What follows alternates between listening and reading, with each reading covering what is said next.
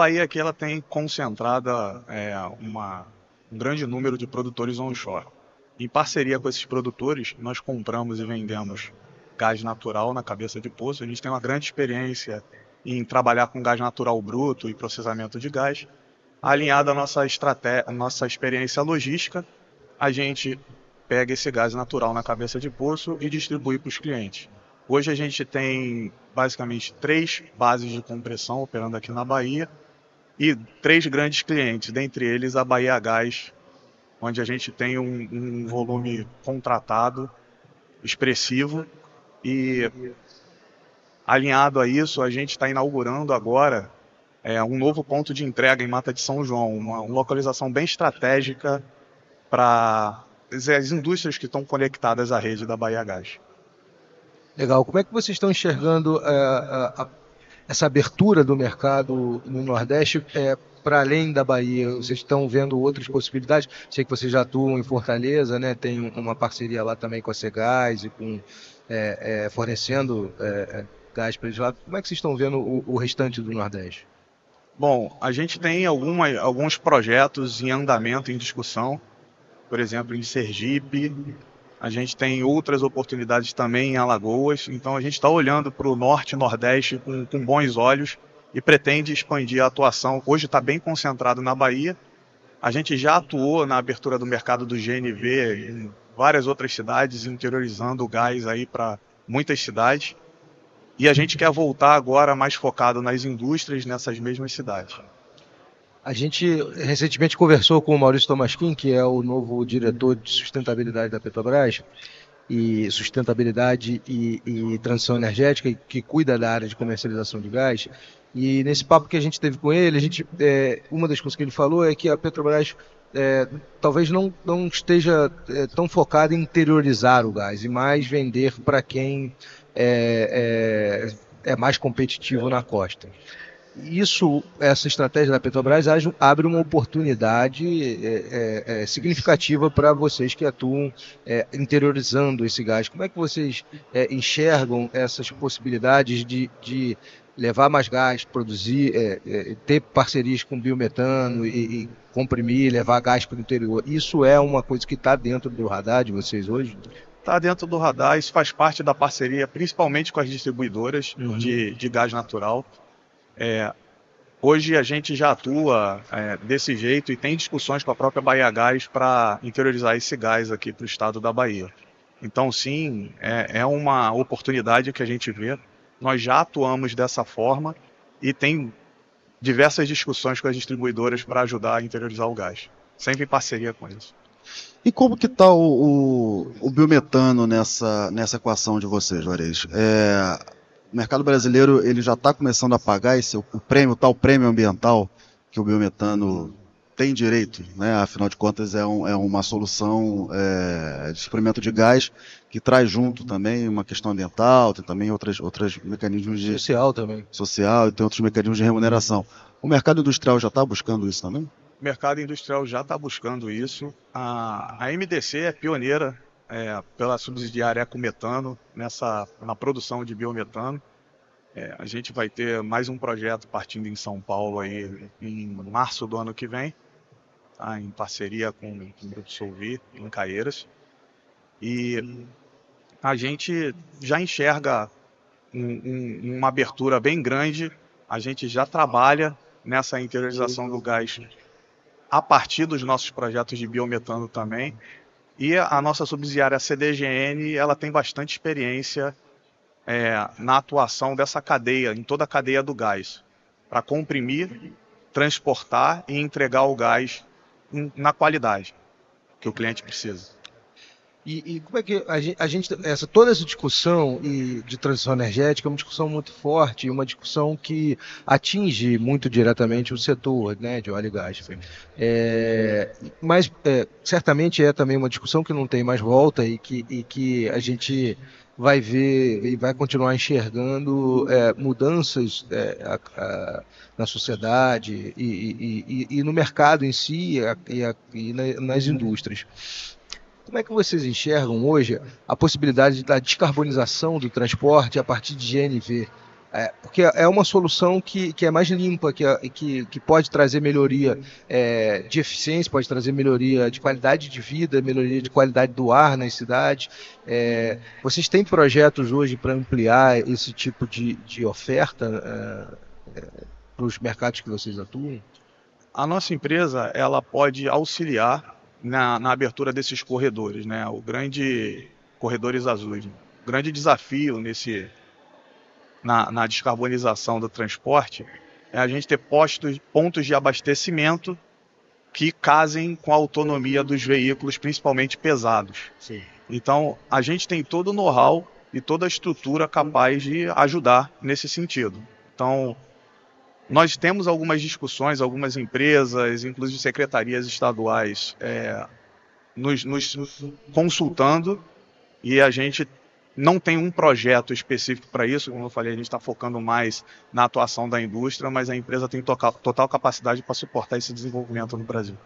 Tem alguns projetos, é, o Paraná está com uma rota, desenvolvendo uma, desenvolvendo uma rota para fazer o escoamento lá no Paranaguá, uma rota azul e tal. É, você comentou sobre secretarias estaduais precisa ter o Estado junto organizando isso, porque a gente está nessa discussão há muitos anos, né, das rotas azuis, das rotas é, renováveis, que não está avançando muito. Ano passado até se discutia, no governo anterior até se discutia levar algumas propostas para o Congresso Nacional, mas que também não saíram. saíram. É, o que, que, tá, o que, que precisa para isso? Precisa de uma, que, que, tipo de articulação que precisa para esse mercado acontecer? É, por parte do, do, dos órgãos, eu acho que precisa de incentivos como redução de PVA. Uma, aconteceu os cases de sucesso nas cidades que a gente já viu uhum. acontecer. O Rio de Janeiro é um, é um grande case de sucesso para o GNV. É. Então, a atuação aí em subsídios, incentivos, eu acho que isso pode ajudar o desenvolvimento desse negócio. O, o Rio também foi um case de, de, de, de, preocupação quando começou a faltar gás lá no, no começo, né? mas, mas era outro, outra circunstância, outro momento. Mas como é que a gente hoje, como é que vocês enxergam hoje é, o, o, desenvolvimento desse mercado de, de GNV é, é, para além do sul e sudeste? Porque o, o, sul e sudeste eu acho que, que é mais teoricamente mais fácil. Você tem uma oferta de gás maior, né? E, e, e, e consegue é, é, transformar esse gás de uma forma e transportar de uma forma mais simples. Aqui no Nordeste, a gente está tá vendo é, as produtoras independentes começando a, a, a, movimentar esse mercado e aumentando relativamente é, e significativamente a produção de gás do, do onshore. Né? Você acha que esse pode ser também um movimento que ajude é, esse mercado? É, o onshore pode impulsionar também esse mercado de, de GNV? Obviamente, a oferta de gás, é, ela sempre pode impulsionar é, principalmente quando você tem essa oferta de gás localizada. Então, como eu falei, a nossa empresa ela busca parcerias aqui com, com os produtores onshore para comprar o gás e distribuir para pontos que hoje esse gás não chega. E a nosso foco hoje é o mercado industrial, mas nessa linha de impulsionar o, o consumo dos produtores onshore para o mercado industrial, você chega com gás em pontos que hoje o gás não chega. E aí você consegue ajudar também a, o desenvolvimento do mercado de GNV. E esse negócio, ele, ele tá de fato ficando mais competitivo? É, eu digo assim, porque a gente está numa discussão sobre o preço do gás para a indústria hoje muito forte. A gente está aqui na Bahia, está tá acontecendo hoje essa discussão aqui com a Unigel, a gente tem um caso é, em Sergipe, os contratos da Petrobras são contratos de longo prazo. Como é que está esse cenário de competitividade para vocês chegarem com essa solução alternativa e falar, olha, eu tenho aqui um, suprimento, tenho, você precisa do gás, vamos fazer esse meio de caminho. Nossa principal missão é conseguir a solução sustentável para conectar o produtor ao consumidor. Essa é a nossa principal missão aqui, principalmente no estado da Bahia. E falando de competitividade, esse nosso modal, aí tem o paradigma que eu falei das empresas acharem que o GNC só movimenta pequenos volumes, mas a gente, a gente é capaz de movimentar com a nossa capacidade instalada hoje até 300 mil metros cúbicos por dia no estado, considerando esse novo ponto de entrega da Bahia Gás que vai partir agora, vai começar a operar em junho de 24, tá? De, em junho de 23, desculpa, em junho desse ano. E mês que vem. Mês que vem já começa a operar. E quando a gente fala de é, da gente trazer esse novo ponto de entrega, eu tô tratando, captando gás natural bruto na cabeça do poço e bypassando várias etapas que o produtor precisaria para conectar o gás na rede.